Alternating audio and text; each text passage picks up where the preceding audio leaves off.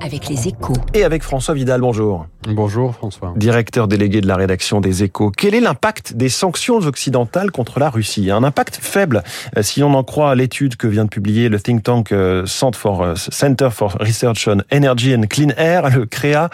Et pourtant, Moscou exige la levée de ces sanctions en échange de la reprise des livraisons de gaz vers l'Europe. Alors, François, où est la vérité? La vérité, c'est que les sanctions sont un poison lent.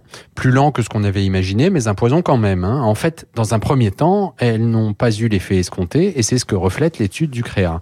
Alors que les embargos imposés progressivement sur les importations russes d'hydrocarbures et de charbon devaient étrangler son économie, ils ont au contraire dopé les revenus de la Russie. La faute à la formidable augmentation des prix de l'énergie qui en a découlé. En un an, le cours du gaz, par exemple, a été multiplié par 13. Résultat, depuis le début de l'invasion de l'Ukraine, l'État russe a engrangé plus de 40 milliards d'euros de recettes fiscales sur les ventes d'hydrocarbures, de quoi contribuer largement à l'effort de guerre évalué autour de 100 milliards. Alors dans ces conditions, pourquoi Moscou a décidé de couper l'approvisionnement du gaz à l'Europe? Ben parce que les Européens sont en train de s'organiser pour se passer du gaz russe et qu'une fois l'hiver passé, euh, cette arme ne fera plus peur à grand monde. D'autant qu'en décembre prochain, les Occidentaux cesseront aussi d'acheter du pétrole de Sibérie. Le Kremlin joue donc son va-tout avant que ses principaux clients ne se passent de lui.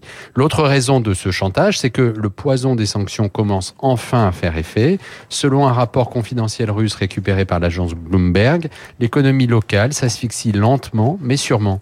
Le départ de nombreux groupes étrangers conjugués à la pénurie de pièces détachées, notamment dans les industries de pointe pour cause d'embargo occidental, pèse sur l'activité de nombreux secteurs. Du coup, 2023 devrait être une année noire pour les entreprises et les ménages, et les années suivantes ne s'annoncent pas meilleures. Dans le bras de fer que Vladimir Poutine a engagé avec les Occidentaux, le temps ne joue pas en sa faveur. Merci François Vidal. Votre édito à retrouver comme chaque jour en, podcast sur radioclassique.fr ou sur vos applications de podcast.